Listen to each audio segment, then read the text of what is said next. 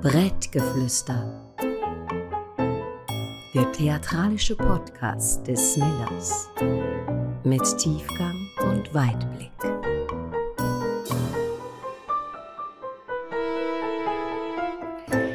Herzlich willkommen zu einer neuen Folge vom Millers Podcast Brettgeflüster. Mein Name ist Andrea Fischer-Schultes, ich bin die künstlerische Leitung von Millers und ich bin heute bei einer der grössten Kleinkünstlerinnen der Schweiz, wo aber gar nicht nur Schweizerin ist. Und ich habe jetzt mit ihr gerade besprochen, dass ich doch Schweizerdeutsch reden soll. Falls ihr euch also fragt, warum sie Hochdeutsch redet und ich Schweizerdeutsch, das ist so abgesprochen. Jetzt verrate ich noch, wer bei mir da am Tisch sitzt. Das ist Judith Bach. Hallo Judith. Hallo. Wir haben ja bereits schon mal miteinander reden vor ein paar Wochen. Ich habe dein neues Stück gesehen endlich ein Stück für immer. Wir werden dann auch noch ein bisschen auf den Namen von dem Stück zurückkommen. Ja. Und wir machen das so ein bisschen Prozedere Adam und Eva. Wir fangen beim Anfang an. Mhm. Das habe ich das letzte Mal nicht so gemacht, aber wir machen das jetzt schön chronologisch, Super. weil die Leute ja die Stücke nicht gesehen haben. Das heißt, die erste Frage ist natürlich immer so ein bisschen, wie würdest du dich mir beschreiben, wenn ich jetzt würde zulassen und ich hätte keinen Plan, wer du bist? Mhm. Also ich bin eine Frau mit einem Rock, also mit einem Vögelrock und der rutscht. Also jetzt gerade hat sie Jeans an, ja, jetzt gerade, ja, aber auf der Bühne bin ich die Claire und die ist eine Berlinerin und die redet ziemlich, eigentlich sehr schnell, was ihr so in den Sinn kommt, also ziemlich direkt. So eine Berliner Schnauze. Vielleicht so. kannst du mal einen Satz sagen als Claire. Ah, hallo, ich finde es dufte, dass alle da sind. Wa? Ich freue mich richtig, wie, also meine Fresse, ich habe noch nie so viele Hörer auf einem Haufen gehört, äh, gesehen, äh, gehabt. Ich, ich freue mich jedenfalls, dass sie da sind. Und ich, ähm, ich, ich bin von Berlin, war Und ich hab, äh, ich hab, ähm, ich bin jetzt schon ganz lange in der Schweiz unterwegs. Ich würde sagen, ich bin eine Schweizer Künstlerin. Ja, würde ich schon sagen. Gut, und das war jetzt die Claire. Und jetzt mhm. möchte ich aber mit der Judith sprechen. Ja. Erzähl mir mal was über die Judith. Wie würdest du die Judith beschreiben? Die hat ja keinen Rock an. Nee, die, die, die Judith ist, ähm, ich bin auch Berlinerin. und ich habe äh, also ich sehe eigentlich der Claire sehr ähnlich, aber ähm, bisschen andere Frisur. Die Claire bisschen, ja, hat sehr die, wilde Frisur. Ja, eine sehr wilde Frisur. Äh, die Claire, ich glaube, die ist wirklich mehr so wie eine Clownfrau auf eine Art, würde ich schon sagen. Ähm, und die Judith hat auch die Clownschule gemacht, die Scuola Dimitri. Und da habe ich eigentlich so ein bisschen diese komische Seite lieben gelernt, so an mir. Aber ich bin, würde ich nicht sagen, ich würde nicht sagen, dass ich so eine immer diese lustige Nudler bin. So. Das, ja. das, sind ja ganz wenige Leute, die auf der Bühne lustig sind. Und jetzt, ja. wenn ich schon wieder wieder ins Hochdeutsche. Ja, aber du kannst Reflex. auch Hochdeutsch reden. Ich doch lieber ich verstehe auch Hochdeutsch. Da bin ich sehr dankbar, dass ja. du sogar mein Hochdeutsch verstehst. ja, genau. Ich probiere es trotzdem auf Schweizerdeutsch weit. Ich versuche natürlich die Judith jetzt so ein bisschen mitzunehmen, zurück in die Kindheit. Was man von dir ja kann lesen auf deiner Homepage. Du bist zwischen Kirchen, Kirche, Küche, äh, Kühe und Köln. Köln, genau, ja, genau, in der Nähe von Köln, genau, ja. Genau, und das ist aber überhaupt nicht die ganze Geschichte. Jetzt würde ich mir auch gerne vorstellen, mal so ein bisschen, du bist in Deutschland auf die Welt gekommen, mhm. in der Nähe von Köln. Mhm, in der Nähe von Berlin. Also in Quatsch, in Berlin. In Berlin. Du verwirrst mich. ich kenne deine Biografie nicht. Ja, also ich bin, in, ich bin in Berlin geboren und bin dann äh, in der Nähe von Köln aufgewachsen, auf dem Land und habe da, also aufgewachsen. Ich bin ja nicht gerade groß. Also okay. ich war irgendwie. Wie groß bis, bist du äh, 1,60 jetzt mittlerweile. Ich bin größer geworden. Echt? Durch die, ja, durch die Scuola Dimitri. Ich bin geschrumpft. Ja, das kommt dann auch noch auf mich zu. Ja. Sieht man aber bei dir nicht. Stöckli Schuhe. ja, und du sitzt. ja.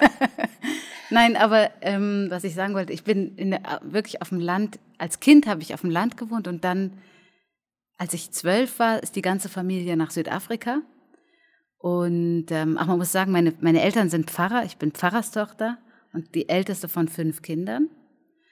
Und ähm, das war ein ziemlich großer Einschnitt in meinem Leben, nach Südafrika zu ziehen, als Teenie. Das, ja. Und du bist, wie alt bist du genau gewesen, wo wir gezügelt sind? Zwölf. Zwölf. Also mhm. gerade so am Anfang von der Pubertät ja, und allem. Ersten Freund gehabt und so. Schon? Ja. Und den hast du auch verloren? Ja. Und wir haben das letzte Mal überhaupt nicht über Südafrika geredet. Mhm. Und ich habe nachher gemerkt, es hat mich so Wunder genommen. Wie war das für dich, gewesen, wo du dort angekommen bist? Hm. Ich war ich war ziemlich dagegen, dass wir da hinziehen, weil ich wollte nicht weg. Ja. Und ähm, dann war das, also ich glaube, ich war ein bisschen, ich war, es gab wie zwei Seiten in mir. Eine staunende Seite über diese, dieses total fremde Land und auch dieses ganz andere Leben. In der, in der Schule haben wir Schuluniform getragen, alles auf Englisch. Ähm, das war auch eine sehr christliche Schule, also wir haben jeden Morgen Andacht gehabt. Am Mittwoch noch Gospel-Gottesdienst und am Sonntag zweimal Gottesdienst und so. Und meine Eltern haben natürlich den Gottesdienst gemacht und mein Vater war Religionslehrer. Und es war alles sehr, auf eine Art sehr eng, so für mich. Und gleichzeitig ist es so ein weites Land, oder? Und, und hast du eigentlich mhm. wie so nur die weiße Community erlebt? Mm. Oder hast du auch ganz Südafrika Nein. eigentlich so ein bisschen mitbekommen? Also wir haben, wir sind, am Anfang haben wir in einem Dorf gewohnt, das hieß Hermansburg. Und ähm, da war ein, ein schwarzer Teil, wirklich noch von, von, von der Apartheid. Es gab den schwarzen Teil und den weißen Teil. Und es war noch Apartheid dort? Nein, es war gerade vorbei, die Apartheid. Wir waren wirklich in dieser ja, pubertären Phase von Südafrika eigentlich. Und das war alles sehr wund. Also zum Beispiel die Lehrer, also ich hatte auch Zulu-Mitschüler und die Lehrer haben manchmal irgendwie einen, einen, ein Zulu-Kind ähm, äh, geschimpft und dann haben, konnte das Zulu-Kind einfach sagen, hey, you're a racist. Nur, also, also nur weil es schwarz war. Das Kind hat eigentlich ausgenutzt auf eine Art, dass es schwarz war. Und es ist aber logisch, weil da ist ein tiefer Schmerz. Ja, klar. Oder? Also nach dieser Geschichte bist du froh, du hast Geschichte. endlich etwas zum Entgegnen. Ja, also du hast ein, genau. ein bisschen von dem hast mitbekommen, von dem Umbruch. Ja, ja. Und es war sehr viel Kriminalität in, unserem, in unserer Gegend. Also es wurde auch, äh, also wir haben öfter mal Schüsse gehört. Und dann war klar, okay, der Böhlings ist wieder gehijackt worden. So. Also es war normal, dass das auch passierte. Und unser Gärtner ist mal auch irgendwie angeschossen zu uns gekommen und war total besoffen und wir wussten überhaupt nicht, was der sagen wollte. Und so. Also und du bist ja eigentlich aus, eben, aus einer sehr behüteten Gegend, ja. bist du dann so noch gelandet. Ja. Und du hast gleichzeitig auch gesagt, du hättest schon mit 80 gewusst, dass du willst Schauspielerin ja. werden. Ja. Du hast das also den Wunsch wie mitgenommen auf Südafrika. Ja.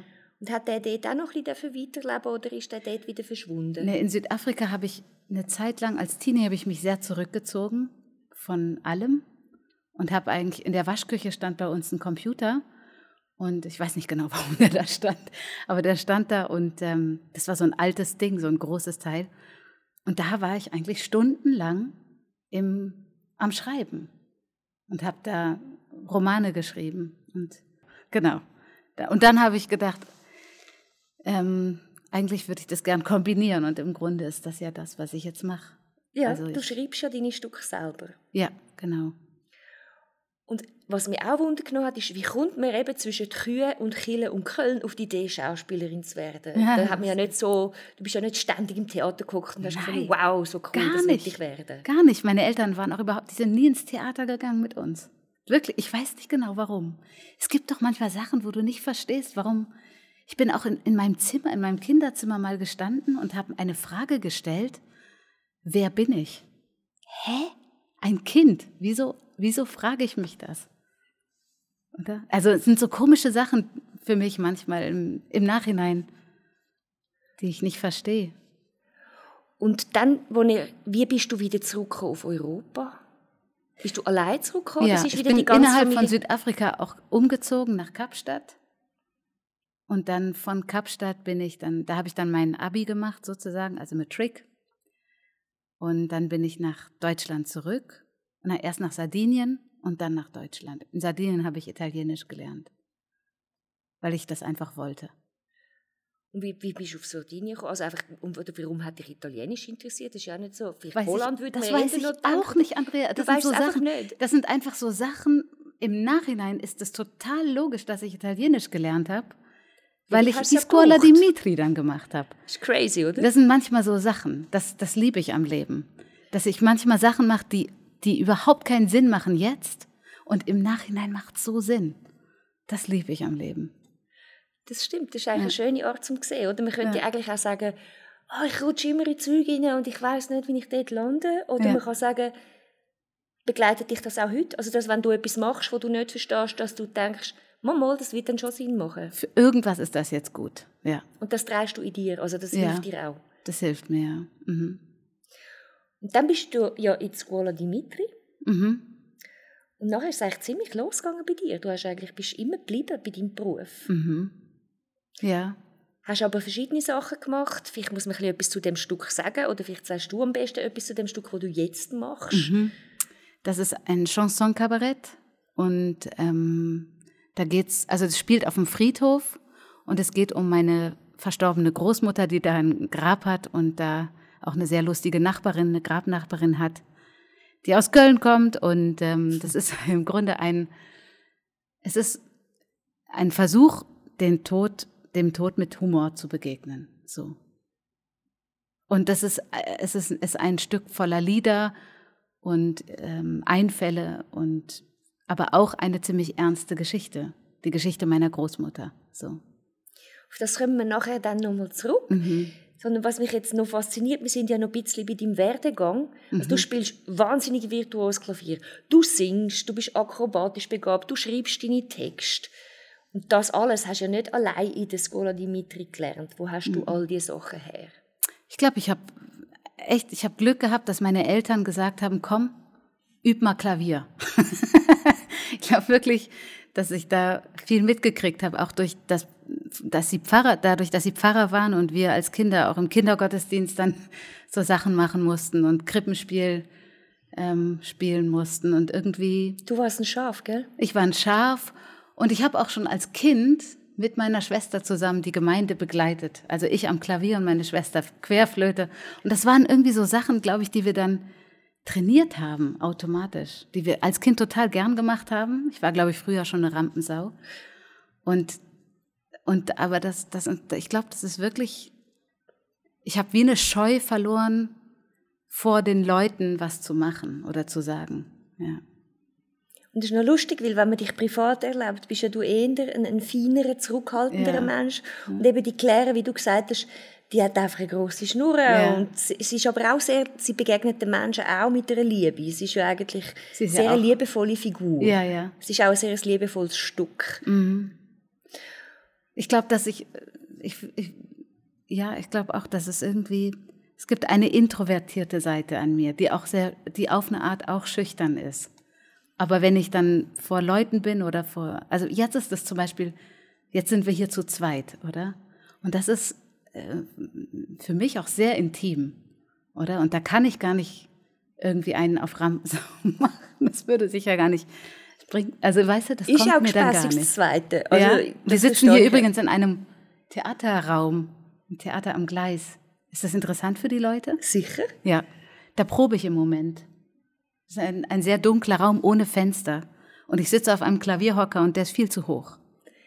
Und ich bin die ganze Zeit am Versuchen, das äh, Volumen richtig einzustellen, aber sonst sind wir total entspannt. Ja, total Abgesehen von dem sind wir total entspannt. Außer, dass wir schwitzen.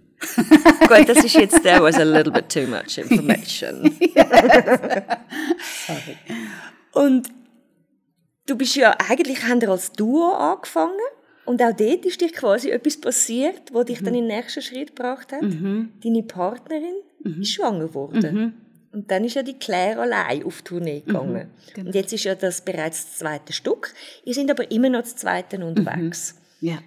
Und das ist vielleicht ein eine heikle Frage, aber mich nimmt das Wunder, was machst du lieber? Ah, genau, das ist, das ist für mich auch heikel. Weil ich möchte nicht gern das Duo mit dem Solo vergleichen.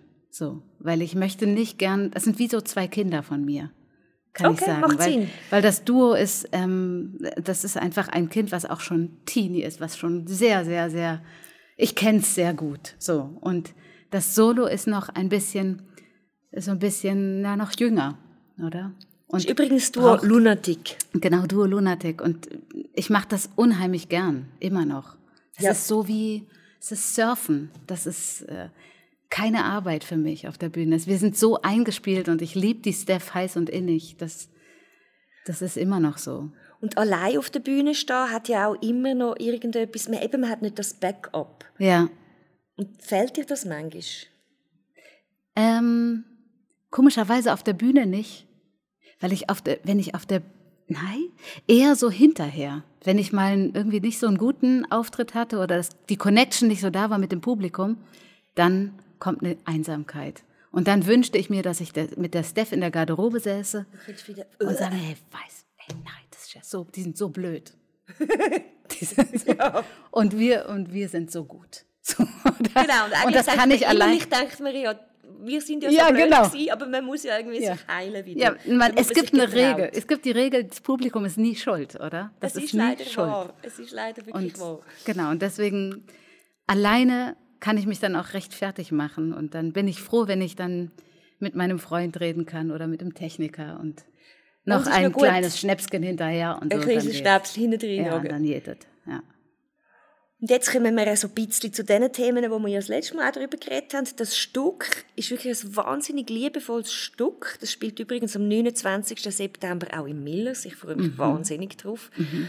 Das ist extrem sehenswert. Und du gehst ja dann eben die Großmutter besuchen und hast auch einen Briefwechsel, beziehungsweise schreibst ja dann deren auch Brief und es geht um die Briefe von der Großmutter. Und ich habe dich dann gefragt, ist das deine richtige Großmutter? Mhm. Ja und nein. Also es ist eine, eine Mischung aus einer, ich, ich sehe meine echte Großmutter vor mir und es gibt Aspekte, die genauso sind und es sind natürlich auch erfundene Sachen dabei. So. Und wie würdest du mir deine Großmutter beschreiben? Also meine echte? Ja. Ähm, ich glaube, die Essenz von meiner Oma ist, dass sie mir wirklich, dass sie nicht, äh, dass sie nicht wertet über mich. Mhm. Dass sie mir immer gesagt hat, du bist total gut so, wie du bist.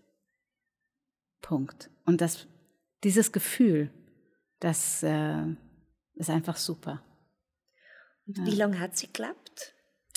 Ähm, bis, uiuiui, keine Ahnung, ich glaube, sie ist 88 geworden. Und das ist wann gewesen? Wann hast du sie verloren? Ungefähr vor fünf, sechs, sieben Jahren. Und ist es schon am Anfang eine Idee gewesen, dass du irgendwann ein Stück für sie machst, oder hat das einen Moment gebraucht, bis du der bist, wo du gesagt hast, okay, jetzt habe ich es so ein bisschen verdaut? Also Nein, es, ich habe wirklich, ich hatte nicht die Idee am Anfang, als sie gestorben ist, jetzt mache ich ein Stück über sie. Nee, das ist einfach, das ist auch durch, ein Therapeut hat mir das gesagt. Der hat mir gesagt, dass ich doch mein Ding machen soll. So, und das hat mich, das war gerade irgendwie, hä? Also, das hat ja meine Oma mir auch immer gesagt, oder? Und dann war das irgendwie verlinkt.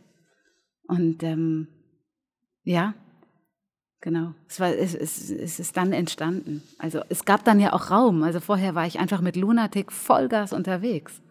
Und als es dann weniger war, durch die Schwangerschaft und durch die Pausen, bin ich dann, habe ich gedacht, jetzt oder nie, oder? Das war so ein Let's go.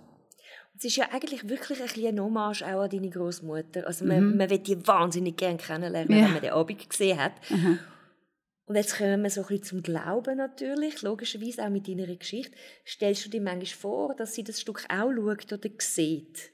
Also ich, du hast jetzt gerade in den Himmel geguckt. Nein, ich glaube nicht, dass sie im also Himmel oben ist. auf die Neonröhre. Ach so, ja, ja, ja. Ja gut, das könnte sein, dass sie... dass sie den Neon... Nein, aber sie ist, ich würde... Ich habe manchmal das Gefühl, wenn ich auf der Bühne bin, dass, und jetzt hatte ich gerade, glaube ich, einen der schönsten Auftritte meines Lebens am so Sonntag. Am Sonntag, eine Matinee in ähm, Pieterlen. Ein was? Pieterlen. Pieterle. Pieterle. Ein wunderschönes kleines Theater, proppevoll. Und die, die Bühne war so klein, dass noch nicht mal ich wirklich Platz hatte. Und das E-Piano hat irgendwie, ich bin dann unterm E-Piano halb, um auf die andere Seite zu kommen. Es war wirklich eng. Und ich hatte während dieser Vorstellung so oft Gänsehaut. Und das ist krass, wenn das einem auf der Bühne passiert. Also Gänsehaut. sie ist irgendwie da in sie ist um. Form. Sie ist um. So crazy. So crazy.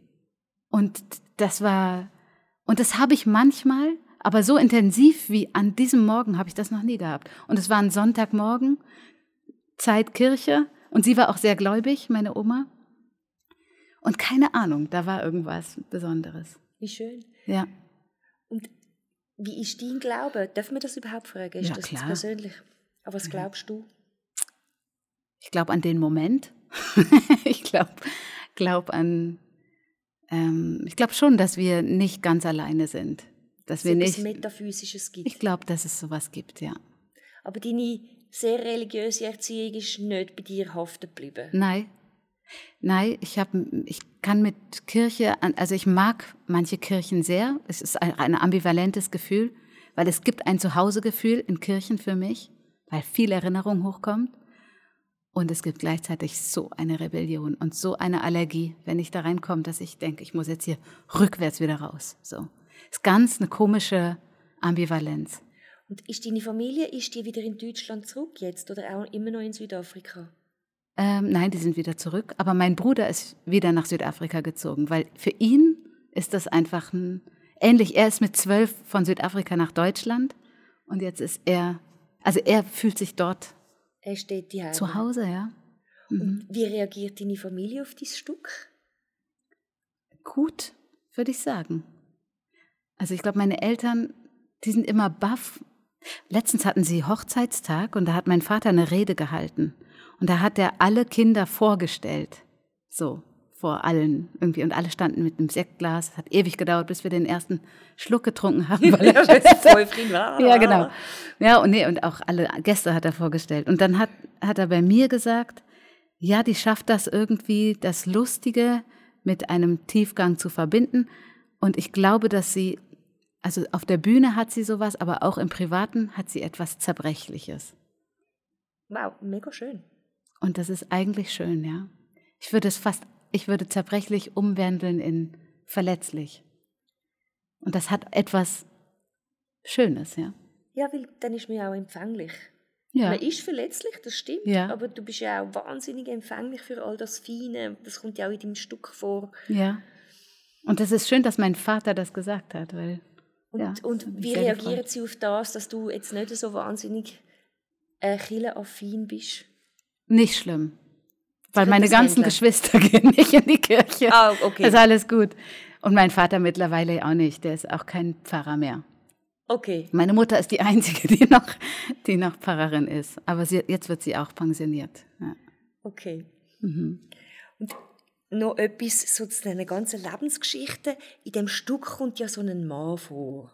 Der Ludwig? Der Ludwig. Oder mein, mein, äh, mein Liebster. Zu dem ah, kommen wir ah, okay, Jetzt gut, sind wir ja. beim Ludwig, mal ja. noch bei deiner Großmutter. Ja. Vielleicht magst du über ihn ganz ein bisschen etwas preisgeben. Ähm, das ist ein Mann, der, der, der, ein, das ist eine Jugendliebe von der Oma. Und die haben sich im Krieg verloren. Also er musste in den Krieg.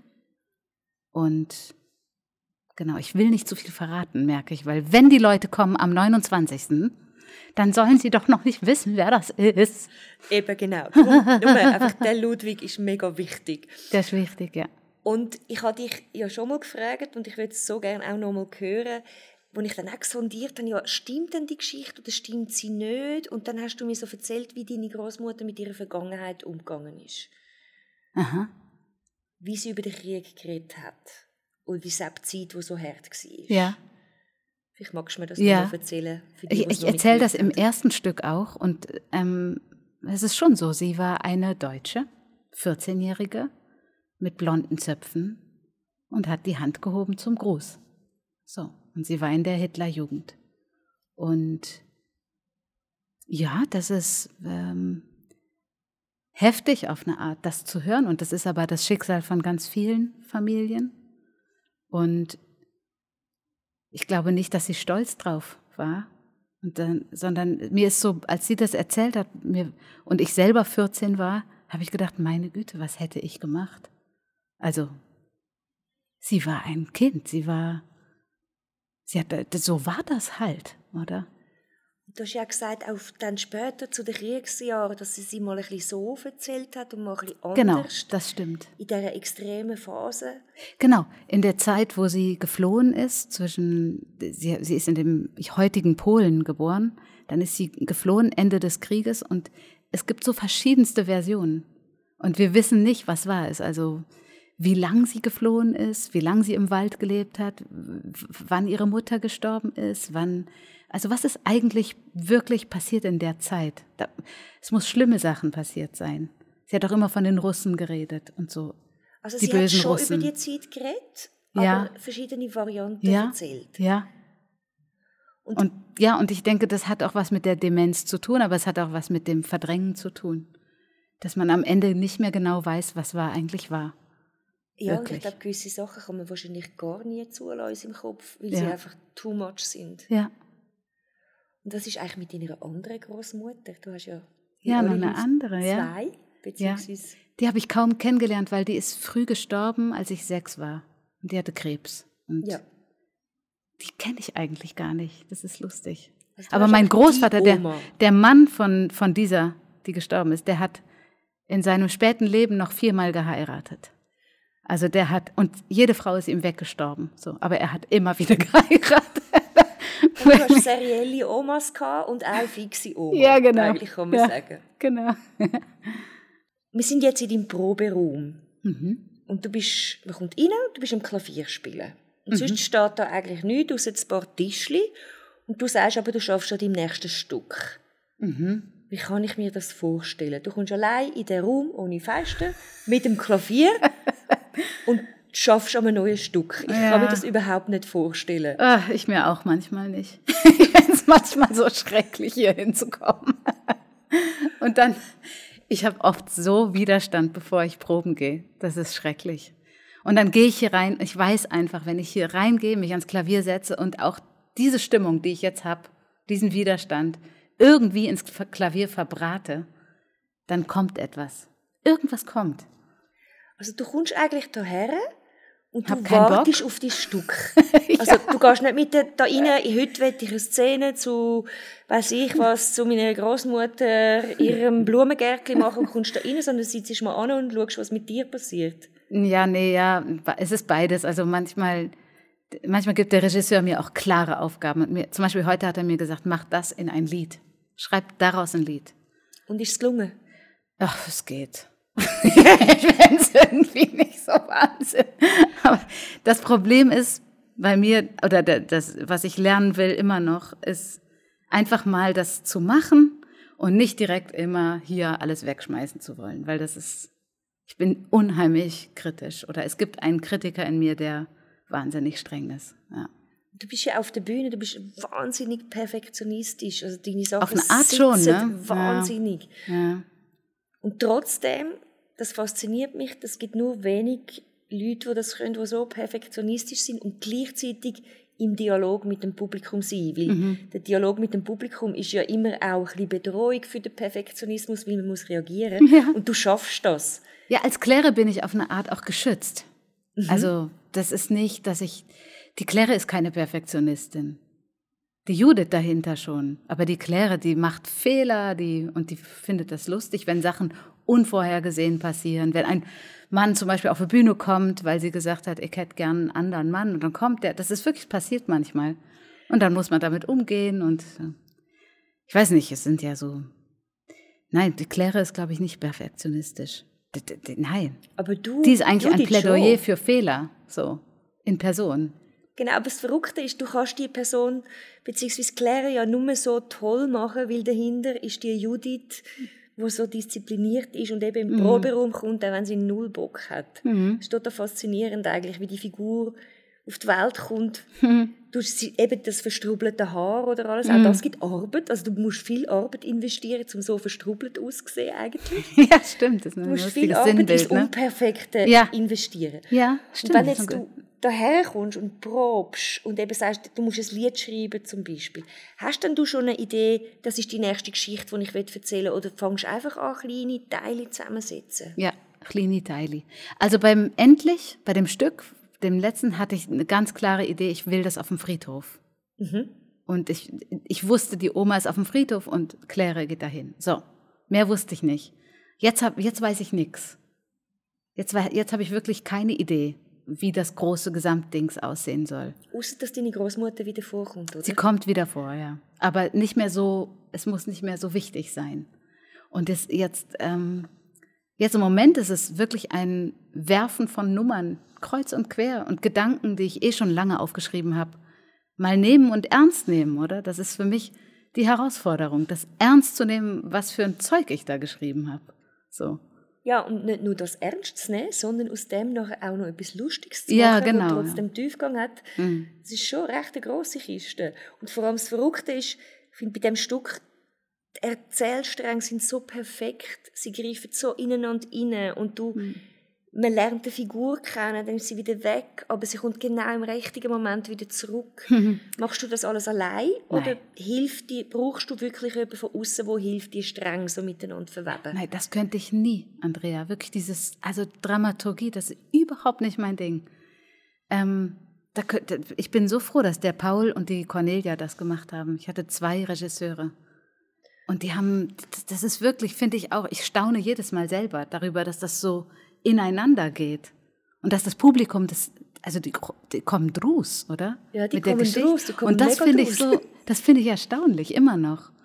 Weil ich denke manchmal, meine Güte, das titscht ja hin und her. Also, oder? Nein, es ist eben Aber es ist eben, logisch. Es ist logisch aufgebaut, ja. Aber ich bin da nicht hinter, das ist mein Regisseur. Also da, Und auch jetzt, wenn du jetzt so ein Stück neu machst wie jetzt, was ist dann jetzt schon die Rolle von der Regie?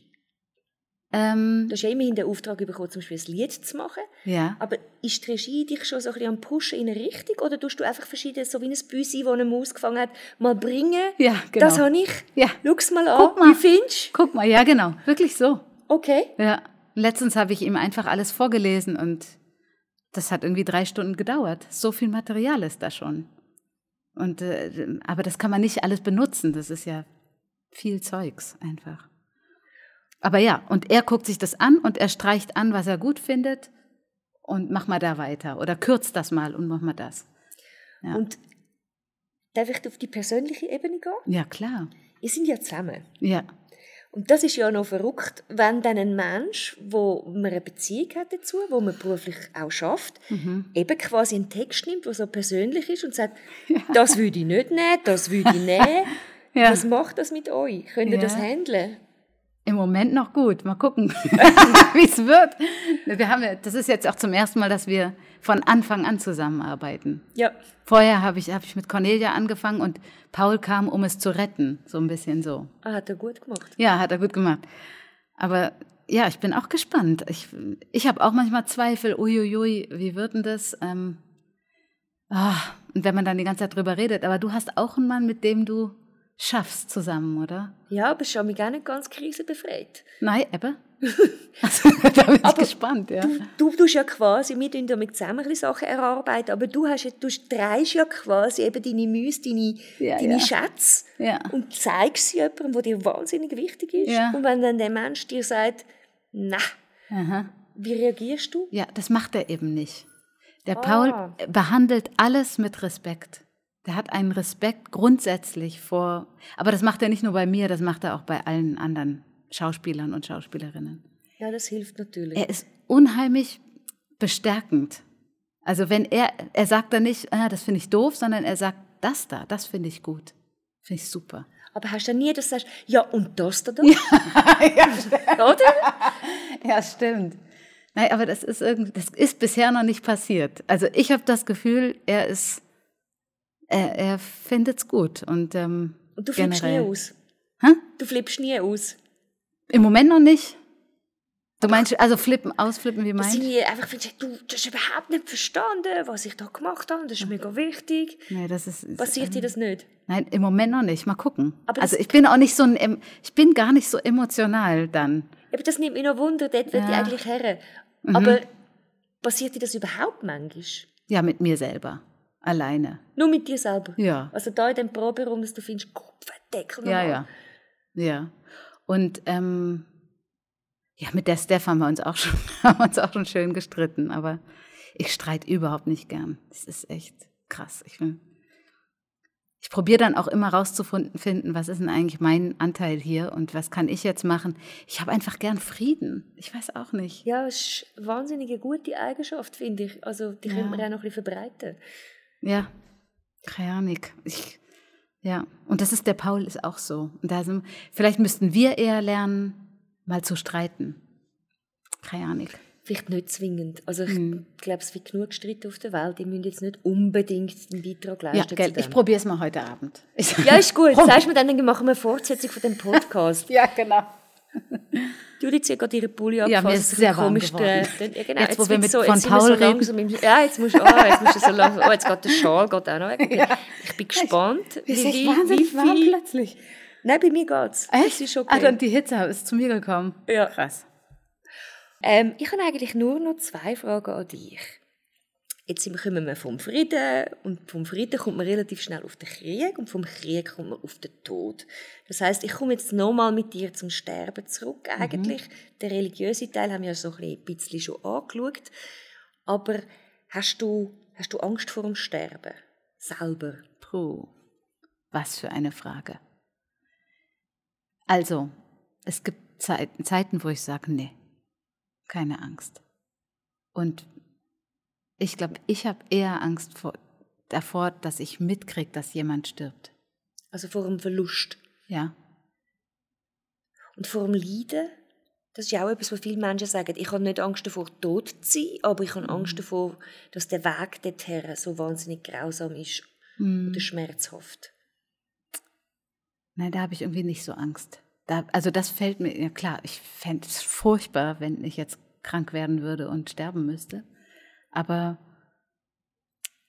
ich weiß auch Es nicht. blockt- es, also ist, du wie, es ist nicht das, um. es ist nicht das, was mir jetzt in den Sinn kommt, ja. Nee.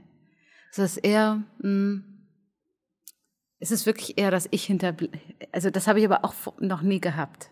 Also das, Also Früher als Kind hatte ich ein- Großmutter, wo man ja wieso damit rechnet irgendwann. Ja, genau. Aber das war, als sie gestorben ist, war das auch nicht so. Es war klar, war, es war irgendwie, ich bin an dem Tag in Japan gewesen. Und ich habe den, ähm, wie heißt dieser komische Berg da nochmal? Fujiyama. Ja, danke, der Fuji. Den, der komische kleine Hügel da. Und den habe ich gesehen und es war Sonnenaufgang. Und es kam die Nachricht, ein SMS, dass sie gestorben ist. Und ich, ich weiß, ich habe so einen Frieden gehabt. Das war, das, und ich war auf eine Art froh. Ich weiß nicht, es gibt, es gibt manchmal Tode, wo ich froh bin, dass die Menschen wirklich nicht mehr auf der Erde sind. Ja, Mhm. dass sie ihren Frieden haben. Und ich finde es noch verrückt. Ich glaube, das prägt einem schon enorm, was man für Erlebnisse hat, mit, wenn ein Mensch stirbt. Wenn man, Mhm. man kann sehr schöne Erlebnisse haben, die einem dann den Mut geben und denkt, oh, das hat auch immer etwas wahnsinnig Feierliches. Und dann gibt es natürlich die andere Geschichte. Mhm. Gehst du gerne auf Friedhöfe? Mhm. Sehr gern. Ich liebe das.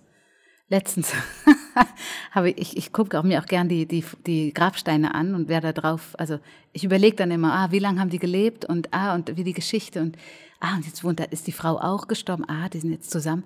Und, ähm, und es, es gibt ein, es ist so lustig, es gibt so lustige Nachnamen. Und wenn dann irgendwie in Verbindung mit dem Grabstein ähm, Thomas Schade, weißt du, Ja, das sind gut. so Sachen, das sind so, das ist einfach, oder einer hieß wirklich, jetzt ohne Scheiß, hieß einer Billigpfarrer. das ist super. Also Super. billig Bindestrich Pfarrer? Nee, hintern, also ein also Wort. ein Name. Ja. Der Billigpfarrer. Ja. Ist auch eine harte Nummer, oder? Ja. Würdest du einfach nicht heißen? Ja, aber ich, ich bin gern auf Friedhöfen, auch nicht nur wegen den Namen, aber weil es da still ist. Und ich habe da zum ersten Mal geraucht, weil ich da unentdeckt war. die Pfarrerstochter. Die Pfarrerstochter, die auf dem Friedhof raucht. Ja. Ich frage jetzt nicht noch mehr Detail, was Ja, du alles genau. auch noch auf dem Friedhof Äh, gemacht nein, hast. nein, so. nein, nein, nein, nicht mehr. Ich glaube, ich habe eine gute letzte Frage für dich. Was, du hast ja das Stück gemacht, das heißt endlich ein Stück für immer. Das ist ja ein wunderbares Wortspiel. Was würde auf deinem Grabstein stehen, wenn du jetzt müsstest einen aussuchen? Also auf Claires Grabstein steht ja Klärgrube. So. Aber auf Judiths Grabstein. Buh. Das ist eine gute Frage, Andrea. Was würde ähm, auf meinem Grabstein stehen? Und eben nicht moralisch. Ich glaube, ich würde es nicht gern moralisch haben. Ich habe mein Ding gemacht. Aber das ist wieder die Claire eher. Ja, aber das ist eigentlich ein wahnsinnig schöner Satz. Mhm. Der trifft ja schon auch auf dich zu, nicht nur auf Claire, oder? Mhm.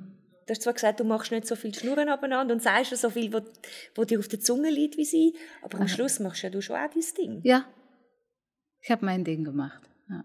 Das finde ich einen wahnsinnig schönen Schlusssatz. Mhm. Danke vielmals fürs Gespräch. Ich hoffe, es hat aufgenommen. Ja, ich hoffe auch. bisschen Danke vielmals. Ja. Danke dir.